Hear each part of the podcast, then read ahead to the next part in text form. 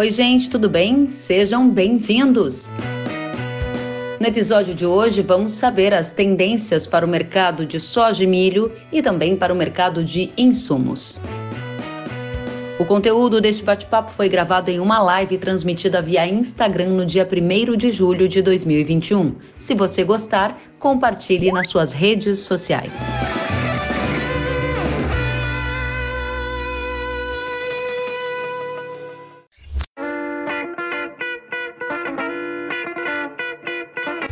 Matheus de uma vez só. Sejam muito bem-vindos. Boa noite, Matheus Pereira. Boa noite, Kellen. Boa noite, Xará. Kellen e Matheus aqui hoje. Exatamente. Boa noite, Matheus Almeida. Seja muito bem-vindo. Boa noite, Kellen. Boa noite, Xará também. Prazer estar aqui com vocês. Sensacional. Centenas de pessoas já conectadas conosco loucos para saber das informações de vocês, afinal de contas, aquela velha volatilidade está presente nesse mercado, né? Numa semana despenca, na outra semana sobe para caramba e todo mundo tem muita decisão para tomar. E vocês sabem, já me conhecem que eu gosto de ir direto ao ponto. Mas hoje eu vou dar uma chance para vocês trazerem para gente rapidinho um mini cenário do que a gente está vendo. Matheus Pereira, começa com você. Milho e soja qual é a sua mensagem inicial para nossa audiência? Onde nós estamos, hein? Bom, a gente está num momento hoje, Kelly, extremamente especulativo, né? Um mercado ah, puramente climático. A gente fala que nessa época do ano, né? Ah, talvez uma analogia mais simples, é, a gente vê o mercado agrícola é igual um cavalo com um cabresto. Ele esquece basicamente de fundamentação, ele olha puramente para a safra norte-americana aonde a gente vi, a gente já tem a certeza, né, que mesmo com uma safra cheia, uma safra saudável nos Estados Unidos, a gente tem uma, um desequilíbrio, né, com a demanda total de grãos, soja e milho. Então, o, o cenário que a gente vive hoje é do, da contínuo desequilíbrio, né? A gente não tem a produção total de soja e milho ah, que consiga equilibrar ou empatar ou superar a, a demanda total desses dois grãos em 2021. Só que o mercado, a, extrema volatilidade, por sazonalidade, né, é tipo dessa época do ano, ele olha puramente para a safra norte-americana, que deve durar esse cenário por mais 40, 45 dias até a gente ter a racionalidade de volta ao mercado. Isso vale para soja de milho? Soja de milho, cara, exatamente. Sensacional. Vamos voltar a falar disso já já. Matheus Almeida, onde nós estamos no mercado de insumos? Em que momento, em que contexto? Bom, Karen, nós estamos no momento de alta de preços é, generalizadas de fertilizantes, né? Então, esse eu acho que é um, é um primeiro ponto, realmente motivados pela demanda. Então, a gente está vendo é, preços altíssimos ou preços ainda altos uh, de commodities agrícolas, e isso tem se traduzido né, é em perspectivas boas de margem para o produtor, e aí isso vai impactar na demanda uh, dos insumos agrícolas em geral e principalmente aí falando do, dos preços dos fertilizantes, né? Uh, hoje tivemos, hoje saiu o preço da semana, uma média da semana, tivemos mais algumas altas, né? Uh, e aí não só influenciado também pela por essa questão demanda, mas também impactados por algumas alguns cenários ou, ou algumas alguns acontecimentos uh, políticos no mercado internacional. Então é, é um misto né, demanda forte também algumas é, fatores, alguns fatores pontuais pressionando é, é, a questão da oferta. Muito bem, vamos então às perguntas da nossa audiência, assim que a gente gosta com muita interação. E a primeira pergunta já está aqui no nosso chat. Rômulo Homem pergunta: qual o impacto da geada no milho? Ela vai interferir e vai gerar alta no preço? Matheus, diga pra gente. Olha, Keren, a percepção que a gente teve aí nos últimos dias, né, desde a da chegada das geadas há duas noites atrás, foi de que sim, as, as quebras seriam extremamente agressivas, né? Alguns entusiastas do mercado até chegaram a falar que as quebras poderiam ultrapassar 3 milhões de toneladas. Nós aqui na Pátria estamos um pouco mais conservadores diante das quebras, né? A gente sabe que sim, algumas regiões foram intensamente afetadas, alguns produtores aí que já tiveram seus cultivos já denegridos pela seca, veio a geada, acabou de acabar com tudo, mas a gente vê que as quebras por geada neste ano específico, Kellen, elas estejam em torno de 400 a 500 mil toneladas. Aqui, em anos anteriores, poderia parecer algo insignificante para a produção nacional como um todo, né? não vendo micro-regiões, mas este ano específico, quando a gente já teve lá 22% de quebra de produtividade na segunda safra de milho, e agora a gente tem uma quebra de 400 a 500 mil toneladas, né, meio milhão de toneladas uh, decorrente das geadas, a gente tem realmente um, uma, uma, quebra pequena, só que um déficit muito grande. Então, o mercado do milho no Brasil, nesses últimos três dias, principalmente as referências na, na Bolsa, né, na BMF, reagiram com agressividade.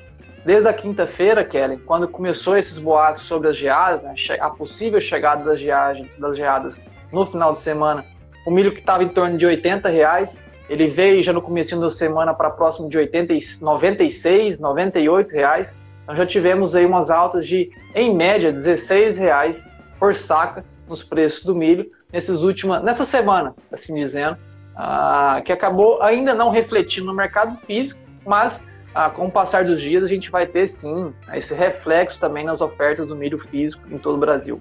Isso porque você considera que há potencial para as perdas ficarem ainda maiores para as jadas, por causa das jadas? É, as quebras de fato podem se tornar um pouco maiores, cara, não tão agressivas quanto as 3 milhões de toneladas, como a gente tem ouvido falar pelo mercado, mas é, principalmente porque essas 500 mil toneladas, meio milhão de toneladas quebradas pela geada, é, já se torna muito grande, né? Diante de um cenário que a gente já teve quebras muito significantes com a seca. A gente teve ali ah, quase 18 milhões de toneladas quebradas com a seca, né? Ah, no, em Goiás, somado junto com Mato Grosso do Sul, São Paulo, Paraná, ah, Minas Gerais. E agora essas novas 500 mil toneladas que se perdem né, pelas geadas, elas, enfim, aumentam ainda mais o déficit, né, a falta do grão depois dessa colheita aqui no Brasil. Muito bem, obrigada, Matheus. Vamos ao Matheus também, Matheus Pereira e Matheus Almeida. Muitas perguntas chegando e eu vou trazer aqui mais uma delas. A pergunta é do Jaques Petróleo para você, Matheus Almeida. O dólar baixou, mas os fertilizantes não. Por que isso acontece?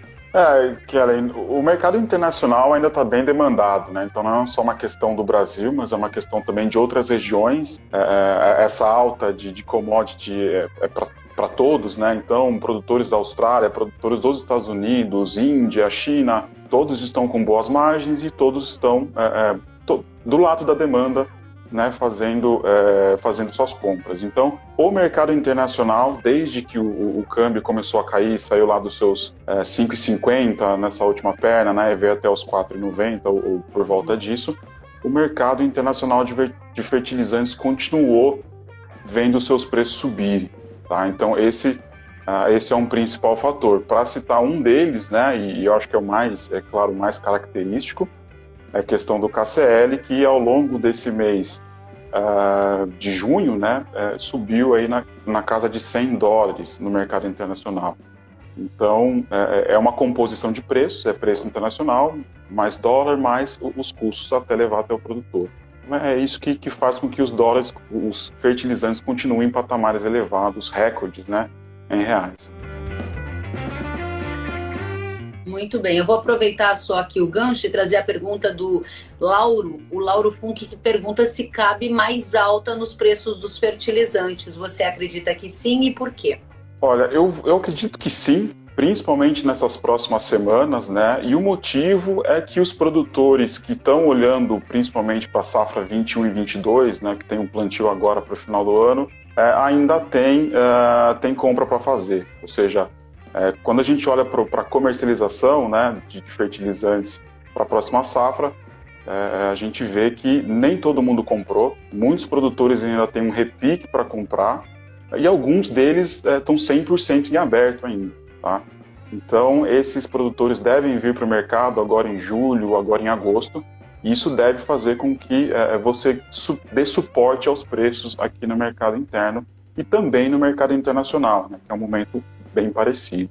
Ou seja, então, objetivamente respondendo ao Lauro, cabe mais alta nos preços dos fertilizantes no curto prazo?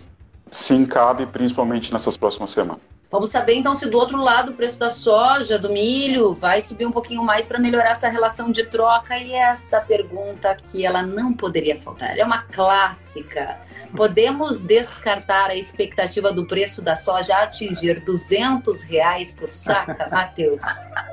Ah, essa pergunta é capciosa. Mas, ó, não descartamos a possibilidade dessa soja chegar a 200 reais por saca. A gente vê que o segundo semestre da soja aqui no Brasil ah, é um segundo semestre com, com escassez generalizada do grão para disponibilidade, para venda, não só para o mercado doméstico, mas para exportação. E o que acabou acelerando esse processo de escassez foram essas baixas recentes.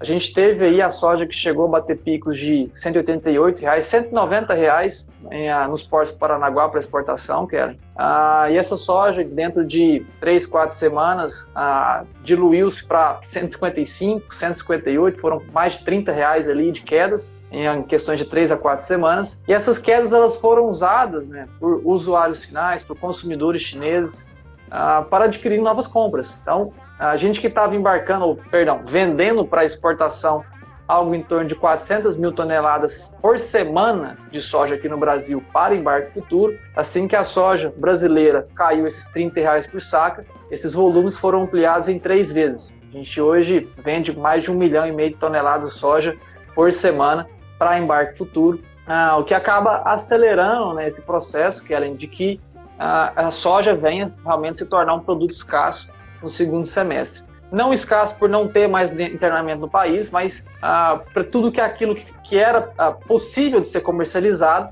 já tenha sido comercializado. E eu contabilizo isso tirando, né, ah, subtraindo aquele produtor rural que sempre guarda a soja na mão ah, e não tem intenção de, de, de, fazer novas vendas. Esse produtor eu descarto ele e só coloco aquela oferta que a gente chama de oferta comercializável são produtores que realmente não têm capacidade de armazenagem, colocam em armazéns terceiros, cooperativas e possuem prazos limites para fazer a retirada daquele grão. Então, no segundo semestre, a gente via que a, a escassez da soja se tornaria ali, chegaria por perto de meados de dezembro, e com essas quedas que a gente teve agora e a elevação da demanda para exportação, a gente pode chegar no escassez do grão comercializável já no comecinho de novembro. Então, Isso significa soja 200... potencial de soja 200 reais. Exatamente, independente de dólar. A gente vê que o, que o fator de sustento agora, não só Chicago, mas torna também os prêmios de exportação no, Bahia, no, no, no Brasil. Pergunta que não pode deixar de ser feita. Quando a audiência ouve o Matheus dizer que não é descartada a possibilidade da soja chegar a 200 reais no segundo semestre, essa é uma situação para a soja disponível no spot não para soja para fixação Chicago mais dólar entrega futura, correto? Explica para a gente isso no detalhe, por favor. Exatamente, Kelly. Ah, ah, quando a gente fala de futuro, né, a gente tem tem sempre que colocar ali aqueles três pilares, né? Prêmio exportação, soja Chicago e dólar aqui no Brasil. Ah, quando a gente está falando de soja spot, a gente acaba falando também, ah, adicionando um prêmio que a gente chama aqui no, ah, internamente na empresa de prêmio doméstico, que é muitas das vezes a, a, a, intenção da indústria doméstica em se pagar mais pela exportação, ou vice-versa, ah, ou se pagar menos simplesmente por um, uma questão de uma demanda um pouco enfraquecida temporariamente. Então, na soja disponível, a gente tem essa, essa agressividade maior do, do, do consumidor doméstico, né, em sempre tentar reter o grão internamente no país, porque vê que está se esvaziando, né, tá? a gente está realmente chegando próximo de ter uma dificuldade na originação.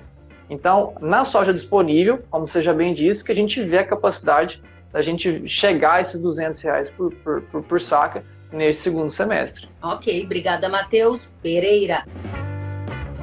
Vamos agora falar com Matheus Almeida. Matheus, a grande pergunta neste momento é: você acaba de nos indicar que o fertilizante tem espaço para subir ainda mais, puxado por vários fatores, entre eles uma demanda bastante aquecida. De outro lado, o Matheus Pereira disse que a soja no mercado doméstico pode atingir 200 reais no segundo semestre, mas no mercado futuro a gente tem que olhar a conjuntura, Chicago, câmbio e outros fatores. Questão chave para tomada de decisão é a relação de troca. Ela está pior do que estava um ano atrás, ela está no melhor momento do ano. Em que momento nós estamos na relação de troca fertilizante soja, fertilizante milho?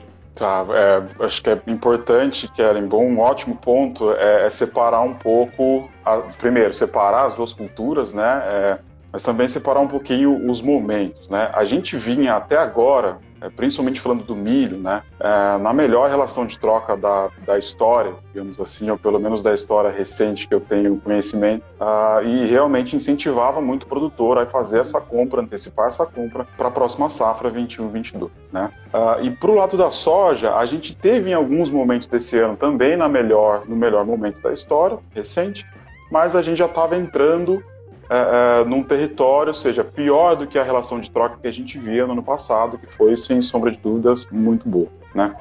É, agora, nessas últimas duas, três semanas, né, o mercado lá fora deu uma puxada, é, por, exatamente por fatores relacionados à oferta, uhum. por muita especulação, muito rumor com relação à, à falta de produto, né? E, por exemplo, quando a gente já olha para a soja futura, soja 21, 22, a gente já vê essa relação de troca ela passou primeiro por um estágio de dentro da média dos últimos cinco anos e agora muito próximo a uma das piores relações de troca que a gente viu, considerando essa soja futura. Tá? Uh, na, no milho, ela ainda é uma relação de troca favorável, é um pouquinho abaixo da média dos últimos cinco anos, uhum. é, tá? mas é, é, é muda um pouco o cenário, dado que a gente estava de longe no melhor momento. Né? Então, é, é um pouco para ter uma ideia do que, é, do que a alta lá fora tem trazido um pouco de turbulência é, no mercado para cá. Tá? Isso com certeza pode afetar a demanda que a gente vai ver para a próxima safra. Me diz uma coisa, como que isso vai afetar a demanda na sua avaliação? Essa é uma questão crucial na nossa discussão, porque tem muita gente tomando a decisão. Será que está pior do que estava no passado recente? Mas será que daqui para frente não vai ficar pior? Porque eu tenho risco o câmbio, eu tenho risco do preço da commodity. Você está me dizendo que fertilizante vai subir, então são vários os fatores está pior do que estava no passado recente, mas vai piorar mais. Qual é a sua recomendação de tomada de decisão, Matheus?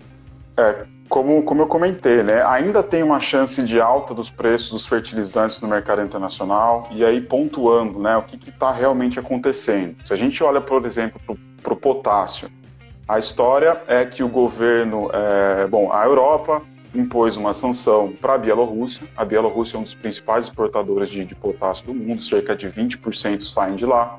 Essa sanção ela afetou é, pouca, uma, uma parcela pequena das exportações da Bielorrússia diretamente, mas o medo com que falte fez com que muita gente fosse para o mercado ao mesmo tempo, não só do Brasil, mas de todo mundo. Tá? E isso fez com que puxasse esses esses últimos 100 dólares, ou pelo menos os últimos 70 dólares de alta no preço do potássio.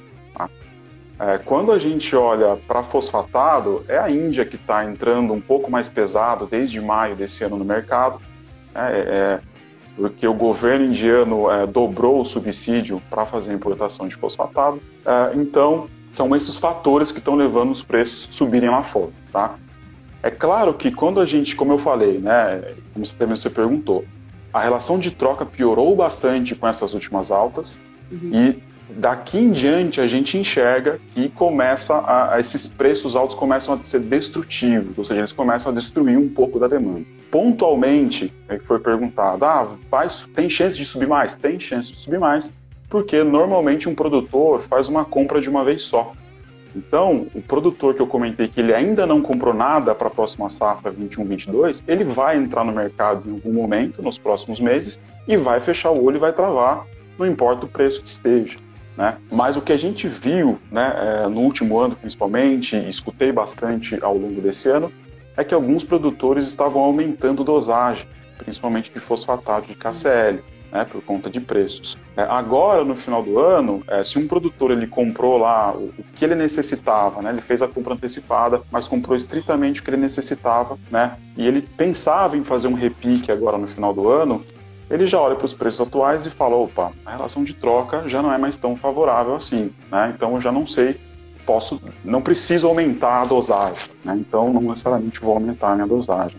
Então é um pouco desse cenário que a gente vê é, a demanda não vai ser, não vai reduzir né, a demanda global de demanda brasileira, mas ela pode impactar o finalzinho ali, né, desse produtor que queria aumentar. Ou seja, o Matheus está dizendo para a gente que a relação de troca hoje está pior do que esteve no passado recente e do ponto de vista de fertilizantes ela ainda pode ficar um pouco pior se essa alta se confirmar. Vamos então saber do Matheus Pereira se no seu ponto de vista, soja e milho vão subir. E aí a gente não está falando do spot, não, porque tem muito pouca gente tratando-se de soja, potencialmente me corrija, Matheus, que tem oferta grande para fazer. Então a maioria das pessoas vai travar em relação a um potencial preço futuro. Olhar para o futuro, relação de troca. Vai subir o preço do milho, vai subir o preço da soja. É melhor esperar e fazer daqui para frente essa troca? Olha, ah, como o Matheus bem disse, ah, esperar para fazer a troca, eventualmente a gente possa pegar preços do insumo, do fertilizante em si, um pouco piores, né? Eu ressaltaria até a preocupação com a capacidade da entrega, né? Ah, a logística também da entrega de fertilizantes no Brasil está complicada, está comprometida. Ah, então, se esperar para fazer a troca especificamente por fertilizantes, aguardando a melhora também nos preços da soja e do milho, pode ser um tanto quanto arriscado ao produtor rural que ainda está descoberto. Ah, se você me perguntar se puramente os preços da soja e do milho possuem uma capacidade de, subir, de, de, uma tendência de alta nos próximos meses no futuro, acredito que sim. Ah, os, o, a fundamentação básica do mercado né, jogou os preços da soja aqui no Brasil a 188 reais, os preços do milho acima de 100 reais, ah, na referência São Paulo, foi puramente, ah, ali em meados de março, né, puramente por fundamentação. O mercado já via que, mesmo com a safra cheia nos Estados Unidos, a gente teria ah, um déficit ah, da, da, oferta em relação à demanda. Ah, esse, essa mesma fundamentação ainda existe, nada se mudou desde de meados de março. A única coisa que mudou foi que, sazonalmente, o mercado da soja e do milho vive essa concentração de atenção, Kellen, para a safra norte-americana aonde que parece simplista demais a análise, mas não é, é sazonal, é uma, uma característica do mercado, que entre junho, julho e meados de agosto, o mercado se concentra puramente na qualidade da safra das lavouras norte-americanas. É o que a gente tem vivido por agora. Essas quedas recentes, elas foram desengatilhadas, né, por uma qualidade saudável das lavouras norte-americanas. Elas foram profundadas por algumas interferências políticas, né, levianas, passageiras, uh, mas ah, são, são, são oscilações baseadas na safra norte-americana. Passado todo esse probleminha, essa, essa retórica, passado toda essa, essa sazonalidade, a gente tende a voltar à racionalidade do mercado, jogando então tanto soja quanto milho, não só no spot, mas também no futuro, a empilhar novas altas.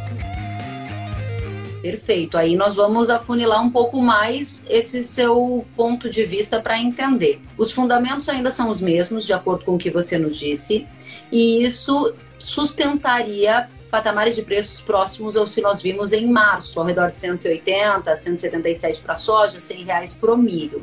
Você disse que hoje o mercado está no chamado mercado climático de olho nos Estados Unidos, mas nós também vimos o dólar mudar de patamar. A minha pergunta é: os preços vão voltar aos patamares de março, mesmo com um dólar mais fraco, passada a sazonalidade do mercado climático nos Estados Unidos? Vão passar, vão, vão, eles tendem a retornar, Kellen. A gente de fato perdeu um patamar de dólar a 5,80 sobre o picos, né? Mas patamar médio dólar primeiro trimestre foi em torno de 5,50, 5,40. A gente está hoje a 5,07, 5,05. Ah, de fato, são em 8, 9% abaixo do que a gente já tinha no passado. Só que, segundo semestre, a gente, em março, a gente não tinha ainda uma quebra consolidada da safrinha brasileira e a gente não tinha ainda a, essas, a expansão de problemas climáticos nos Estados Unidos, que agora já são uma realidade para os extremos, né? extremo norte dos Estados Unidos, extremo sul dos Estados Unidos. Então, naquele momento, onde que já se previa né, ofertas ali cheias, tanto norte-americanas quanto aqui no Brasil, hoje esse cenário já não existe mais. Então, a gente tem potenciais problemas na safra norte-americana, assim como a gente já tem problemas já consolidados da safra aqui brasileira, que acabam cortando mais a oferta e fomentando mais os preços de alta, independente de dólar 5,50 ou nos atuais patamares R$ reais. Perfeito. Só para a gente fechar, Matheus Almeida, vou fechar aqui com Matheus Pereira. Dada a afirmação que você faz, que temos fundamentos para voltar a ver preços para milho acima de 100 e soja acima de 170, beirando 180, a pergunta é: vale a pena então esperar? Porque o fertilizante vai subir, e o preço dos grãos, na sua visão, vai subir, é recomendável esperar para fazer essa compra do fertilizante, do insumo, a relação de troca? E se sim, para quem, né? Olha, ao produtor rural que tiver a oportunidade de avançar com as compras de fertilizantes, na nossa visão, seriam interessantíssimas. Aquele que tiver a oportunidade de fazer compras de grão e aguardar a trava do grão, oh, perdão, fazer a, tra a trava do fertilizante, aguardar a, compra, a, a venda do grão, seria talvez o cenário ideal por agora, né? porque a gente vê tanto as altas no, no, mercado de grão quanto as altas fertilizantes, como meu, meu xará já bem disse.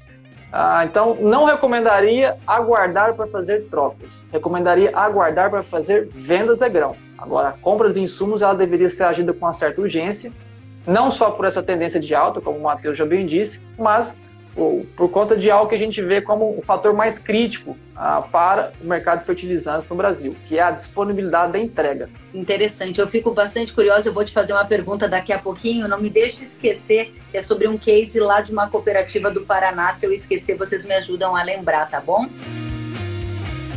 Vou voltar aqui para Matheus Almeida, trazendo a pergunta do Alexandre Volpato, e ele diz: os preços de adubos nitrogenados devem seguir as tendências de preço do petróleo? E se aumentar a mistura do biodiesel, pode reduzir o custo dos nitrogenados? Olha, Kelly, esse é um. É, é uma, o mercado fala bastante disso, de comparar preço de fertilizantes com preço de petróleo, né?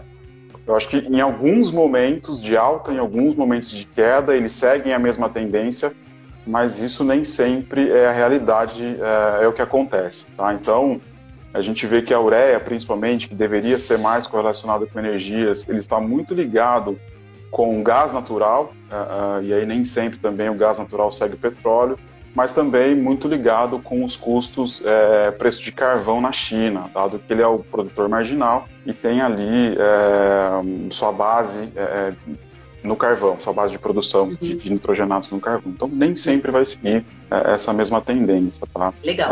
É, eu só queria complementar o que o, o Matheus comentou, né, o Matheus Pereira, com relação a, a, a, essa relação de troca, o barter, compra agora, trava agora. Acho que é importante indicar, né, é, sim, temos um, um possível, não um problema logístico, mas é, a gente está demandando esse ano a demanda deve crescer por um torno de 5%, 5% a 6%. O ano passado cresceu 12%. A gente está falando que num período de dois anos nós estamos entregando é, cerca de 6 milhões e meio a 7 milhões de fertilizantes a mais, o que é basicamente a produção nacional. Tá? Então isso realmente tem um impacto, sim, e, e isso é um ponto de atenção muito claro para os produtores de soja, tá? para os sojicultores. O plantio começa a partir de setembro agora, né? A gente tem pouco tempo para fazer essa, essa gestão logística. Uh, e para você fechar um navio novo, dependendo da região onde você vai trazer, leva-se 20, 30 dias para chegar o navio, entre embarcar lá, descarregar aqui. Então, é, é uma logística que fica um pouco complicada, tá? Agora, é, e, e, assim, também, né, com relação a esses preços subindo no curtíssimo prazo, é interessante o produtor já, já fazer essa trava. Para o milho, eu acredito que ainda tem um tempo, tá? Então, como eu falei, o curtíssimo prazo é de alta, é, mas a, eu, a gente aqui no Rabobank enxerga que tem uma possível queda é, de preços ali para setembro, tá? Principalmente falando de, de nitrogenados, Uh, que deve acontecer também em menor grau em fosfatados. Uh, então, abriria uma janela interessante ali, tá? Mas, de novo, a recomendação, como o Matheus comentou, né? Olhou para o seu custo, relação de troca favorável, é, olhou para sua margem, tá bom? Por que não já ir garantindo a margem da próxima safra, né? Mas é só um, um que eu queria acrescentar em relação. Legal, Matheus, eu não posso deixar de perder a oportunidade a você, Matheus Almeida, de trazer mais detalhes sobre esse risco na distribuição que você está comentando, porque muitos produtores se questionam: será que é verdade? Ano passado a gente estava em plena pandemia e o Brasil deu super conta, os portos bateram recorde. Hoje, por exemplo, eu vi dados da CSEX indicando importação de fertilizante em junho crescendo 27% em relação a junho de 2020. A pergunta é: há risco mesmo de faltar fertilizante? para quem não comprar antes? Pode ser que chegue na hora do plantio e o produto não esteja? Ou é um certo alarme que se faz para uma tentativa de antecipação de compras? Keren, o, o, ponto eu acho é o seguinte: capacidade logística existe, existe capacidade portuária, existe capacidade de caminhões, enfim, isso a gente não deve ter problemas, tá? Mas eu, eu fico olhando um pouquinho do lado do risco. Né? Então a gente viu os preços dos fertilizantes valorizarem cerca de 100% esse ano, os preços dobraram ao longo desse ano. Né? Ah, e eu fico imaginando um pouco né, um, um, produtor ou vários produtores que anteciparam suas compras. As compras têm acontecido já para a safra 21 desde setembro do ano passado, desde agosto do ano passado. Né? E aí, quando eu olho para uma indústria, por exemplo, que está é, tá chegando nesse momento do ano, com um crescimento de demanda, com toda complicação no sentido de tem bastante coisa para fazer, tem bastante coisa para entregar, né? Eu fico imaginando se ela se arriscaria a comprar, a fazer uma, uma trava de preços hoje, por exemplo, comprar um navio lá fora para chegar aqui no final de agosto e fazer entrega para o produtor em outubro. Eu imagino se essa indústria é, faria essa compra é, e transformaria isso em estoque e esperaria o produtor chegar no último minuto, lá dia 29 de agosto ou no dia 29 de setembro, para fazer a sua compra, entendeu? Então é, é, um pouco desse risco que eu falo, né? Uhum. É de você esperar para comprar, esperando que a indústria vai estocar e chega na hora, nem todo mundo estoca, nem todo mundo tem estoque e você é, questão bem pontual, regional mesmo. Os fornecedores daquela região não terem produtos disponíveis é, é para entregar. Então é, é, mais nesse sentido quando eu falo em dificuldade. Legal, obrigada, Matheus Almeida. Daqui a pouquinho tem mais perguntas aqui sobre ureia, sobre KCL, sobre fósforo. Daqui a pouquinho a gente já volta com você. Vou agora falar com o Matheus Pereira e pegar um gancho do Matheus Almeida. O Matheus Almeida falou em risco. E você, Matheus Pereira, há pouco falava sobre a percepção que você tem de que é recomendável fazer a compra do fertilizante neste momento e esperar a previsão de alta dos grãos se confirmar. Tratando-se de gestão de risco, fazer isso não é deixar uma ponta aberta. Você vai lá e compra o fertilizante nos picos do ano, contando que o preço do grão vai subir. E se o preço do grão não subir, você ficou com uma operação desbalanceada. Você concorda, não concorda? O que você nos diz? E o case que eu dizia era de alguns produtores no Paraná, com os quais eu falei um tempo atrás, que estavam justamente usando essa estratégia, fechando o insumo, mas não amarrando a outra ponta com vendas correlatas de grãos. Exatamente, muito bem pontuado, Kellen. A tendência existe, aqui a gente não tem nenhum tipo de bola de cristal, a gente não, não tem nenhum, enfim, algum contrato com quem está lá em cima para nos mandar algumas ordens e dizer o que está acontecendo. Ah, a gente vê fundamentalmente o mercado justificando novas altas para o preço de grãos, soja e milho. Ah, agora, simplesmente fechar o olho e seguir o mercado na expectativa de que essas, essa fundamentação se confirme um, tanto quanto em consequência. o produtor rural que ainda está descoberto, né, que já fez, até aqueles que já fizeram talvez os seus fertilizantes no passado, que ainda estão descobertos agora com a receita, né, ou, a, projeção de receita para fazer o custeamento, pagar esses custos, né, ele está sendo um tanto quanto imprudente. Uh, existem ferramentas no mercado financeiro, o qual aqui na Pátria a gente usa muito bem, né, que são aquelas aquelas proteções de comercialização, seguros de comercialização, mercado financeiro, que essas ferramentas são assim que dão a garantia ao produtor de uma receita mínima para fazer o pagamento desses, desses, desses, fertilizantes, desses insumos em geral, só que ainda deixa a capacidade ao produtor rural em participar dessas novas altas. Ele não tem a necessidade de fazer a trava ah, diretamente com a trade, com a cooperativa, com a indústria, com, com o consumidor, um cerealista, e simplesmente deixar que aqueles preços não subam, não reajam mais, caso essa fundamentação que a gente conversou que ela se, ela se confirme. Então, é usar essas ferramentas. Essas ferramentas, Kellen, acho que já, já até conversamos por aqui em alguns momentos passados, são ferramentas que existem há mais tempo do que a própria agricultura no Brasil, do que a própria soja no Brasil, do que o próprio milho no Brasil, uhum. uh, e ainda não são usadas. Então, é usar do que há disponível hoje, que a gente faz muito bem aqui dentro da pátria, para poder navegar nesse mercado e captar essas eventuais altas que o mercado nos dê. Legal, obrigada, Matheus. Vamos agora ao Matheus Almeida. Pergunta da Lara: O que você enxerga nos preços de ureia no médio prazo para compra para a próxima safrinha? Olha, bom, Kellen e, e, Lara, né? Nessa última semana aqui, os preços da ureia andaram um pouquinho de lado no mercado internacional. Bom, ao que se indica, né? Parece que já chegaram muito próximo é, de um limite, ou pelo menos por hora, né? Tá todo mundo esperando para ver qual vai ser o próximo passo. Mas, mas, a gente tem alguns fatores de risco, principalmente para as próximas semanas, como eu comentei. São eles, né? A gente tem a Índia fazendo leilões é, é, de compra no mercado internacional. Agora é uma época que, ela come, que a Índia começa a acelerar um pouco a cadência de, de demanda. E de um outro lado, a gente tem a China restringindo um pouco as exportações, né? Ou seja, é, o mercado doméstico chinês está muito forte e, e, os preços subiram muito internamente, isso está afastando os exportadores do mercado. O ponto é que, recentemente, o governo chinês começou a investigar medidas para é, é, limitar as altas de preços no mercado interno.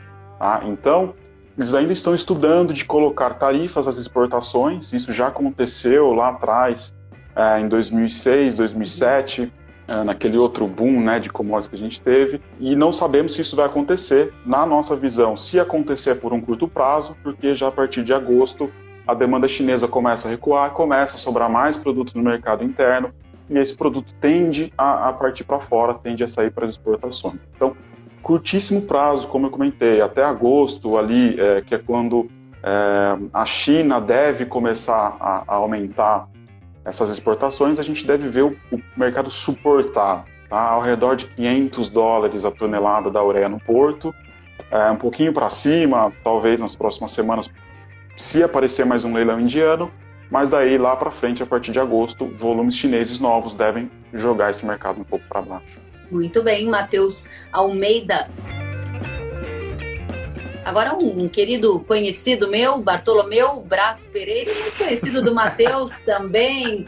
Bartolomeu, ex-presidente da ProSoja Brasil, ex-presidente da ProSoja Goiás, grande produtor em Goiás, está aqui conosco na audiência e pergunta para você, Matheus. Aquela pergunta de pai para filho, né? Gostaria de saber se, com os cortes das políticas dos Estados Unidos, do etanol dos Estados Unidos, isso vai influir em estoques mais altos. O que você nos diz? Boa pergunta. Ah, e para quem não sabe, né, eu sou filho do Bartolomeu desde que eu nasci. Ah, então, boa pergunta, paizão. Olha, é, é, essas políticas elas ainda estão em debate, viu, Kellen? E, e pai, vou chamar de Bartolomeu para ficar mais impessoal. ah, elas são ainda, elas são políticas ainda que estão em discussão, né? A gente teve ali ah, na semana passada, a Suprema Corte norte-americana, né, que é o similar ao nosso STF aqui no Brasil, uhum. aplicando né, a isenção para pequenas refinadoras ah, na mistura obrigatória de biocombustíveis em combustíveis convencionais, né, gasolina e diesel. Uhum. Essas, essas medidas elas ainda estão em vigência para algumas refinadoras menores, só que elas ainda não foram sancionadas ah, por via presidencial. Essas medidas elas são contraditórias, né? Toda aquela política que Biden ah, pregava em sua campanha lá no passado, aonde que ele estimularia o consumo de energias renováveis e não ah, inibiriam, né? Como o mercado parece mostrar por agora. A gente não vê aqui na pátria uma permanência ah, dessa, dessa inclinação aonde que seja retirada a mistura obrigatória de biocombustíveis em combustíveis convencionais é somente temporária, somente para aliviar realmente a pequena refinadora que sofreu com margens recentes com a queda do petróleo, que agora precisa não só estimular novamente suas margens, mas estimular também o consumo interno de combustíveis nos Estados Unidos. Então, é temporário, não vejo como algo que impacte a longo prazo. Excelente ponto, muito obrigada, Matheus. Pergunta do Laerson Brandalize para você, Matheus Almeida. Seria interessante comprar os insumos já para 2022 antes da alta de preços? E tem mais perguntas nesta linha, justamente do pessoal querendo saber se já é a hora de fechar 2022, 2023. Eu trago mais questões nessas linha daqui a pouquinho, eu vou pedir para você já responder para gente. Ok. Bom, sobre 2022, de novo, é, é, eu acho que é proteção de risco né, que o produtor tem que tomar. Eu sempre falo isso desde que eu entrei aqui no Rabobank, que o produtor ele tem que estar tá numa ponta do lápis quanto que ele está esperando de receita, qualquer receita dele esperada, na outra ponta qual é o custo esperado. E assim que ele enxerga uma margem né, aceitável de acordo com o planejamento dele, de acordo com a experiência dele, ele deveria fazer essa trava para que ele fique um pouco mais tranquilo com relação, a, pelo menos, aos custos de produção, né?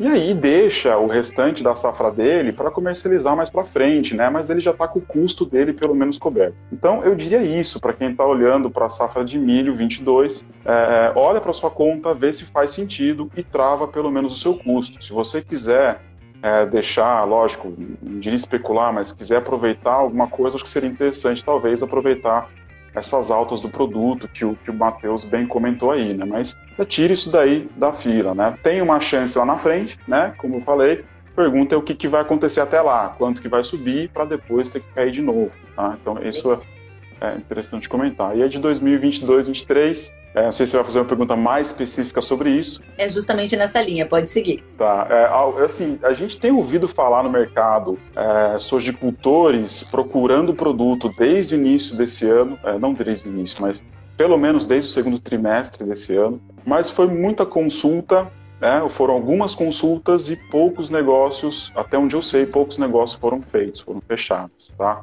Então, um pouco nessa linha. Lá atrás ainda, a gente está falando que o fosfatado estava talvez 200 dólares mais baixo que hoje, ah, o KCL com certeza 200, 300 dólares mais baixo que hoje. Então, é, é um pouco nessa linha, né? Bacana, muito obrigada. Tem pergunta aqui para você, Matheus Pereira, Ronan Carvalho. Quem não fechou, não vendeu soja, safra 21-22 e nem fechou insumos, o que fazer? Esperar mais um pouco? Olha, ah, como a gente acabou de conversar talvez alguns minutinhos atrás, né? Esperar com grão descoberto é imprudência. Ah, existem ferramentas para você poder esperar com segurança, né? A própria Rabobank, um grande parceirão nosso, a gente acaba, alguma parte da nossa clientela, a gente executa as operações tudo através da Rabobank, ah, que já faz isso há, há algumas décadas, né? Pelo mercado. Então, é usar dessas ferramentas, é usufruir desse mercado de opção, usufruir desse mercado de de seguros de comercialização. É, se o, o amigo que fez a pergunta uh, tem alguma dúvida em respeito a como executar, como fazer, o que são essas ferramentas, pode nos procurar no pessoal aqui, ou no Instagram da Pátria, ou no meu Instagram pessoal. Vou ter o maior prazer em explicar mais sobre como funcionam todas essas, essas ferramentas. O mercado possui tendência de alta? Respondendo objetivamente, sim, possui uma tendência de alta. Agora, aquele produtor em específico que está com toda a tua receita descoberta, eu vejo como imprudência ficar aguardando essas novas altas sem uma proteção financeira ao mínimo. Muito claro. Matheus, muito obrigada. Quero dizer para vocês dois que tem muita gente elogiando o tema, a pauta, as colocações de vocês. O tempo passa rápido e eu vou pedir para você, Matheus Almeida, trazer seus pontos finais. Aquela mensagem que para quem chegou agora ou para quem aguardou a gente atentamente até agora, não pode deixar de anotar no caderninho e levar sobre MAP, sobre fosfatados, potássio nitrogenados, ureia. Aquela mensagem, olha, prestem atenção nisso, a mensagem é essa. Pá, tá contigo, Matheus Almeida. Perfeito. Bom, Kelly, é, a mensagem final é para quem ainda, para produtor de soja, ainda não fechou insumos ou ainda não fechou fertilizantes para a próxima safra, eu acho que é bom pensar, é bom ir para o mercado, fazer a cotação, fazer as continhas e travar, porque está chegando muito perto. Uh, de novo, ficar descoberto e chegar lá na frente, pode ser que na sua região especificamente o seu fornecedor não tenha feito aquela reserva né, para quem aparece sempre de última hora. Né? Então, acho que é, é, esse é um conselho para a safra 21-22, que os preços têm a tendência de subir, continuar subindo nas próximas semanas, como eu falei, é, é, há, um, há, uma chance de recuo, há uma tendência de recuo para final de agosto, meados de agosto e, e, setembro, mas aí já pode ser realmente um pouco tarde demais para a soja. Para os produtores de milho, ainda tem um espaço ali para frente, né? Mas de novo, eu acho que é sempre apostar na, na proteção do seu, da sua margem, que é isso que a gente está falando, é proteger a sua margem e na medida do possível ir fazendo essa trava de custos, tá? Para quem está olhando para a soja 22, 23, sim, o mercado deve andar um pouco nesse segundo semestre do ano, tá? E de novo, é conta, é colocar custo de um lado, é colocar uh, uh, receita e margem do outro lado. E se tiver interessante, por que não já fazer, lembrando de sempre travar a outra ponta, que é a ponta da receita também. Né? Uh, e para esse mercado 22, 23, se o mercado físico ainda não tiver é, lá para fazer essa oferta, existem também algumas ferramentas financeiras para travar parte é, é, dessa demanda, o mercado futuros, né, que o Rabobank também oferece. Ah, e acho que vale a pena pelo menos cotar, entender como é que funciona, né? Mas é, o recado é ponta do lápis, fazer a conta e proteger a margem. Excelente. Matheus Almeida, analista de insumos Rabobank Brasil. Agradeço demais. Quero dizer que muita gente está dizendo parabéns pelas dicas, parabéns pelo conteúdo. Bartolomeu está dizendo parabéns pela objetividade dos painelistas e pela escolha do tema. Muito obrigada, Bartolomeu. O Filho 03 está dizendo Kellen, colocando, trazendo as questões práticas e números. Parabéns pelo conteúdo. Agradeço aos meus convidados, altíssimo nível, como sempre.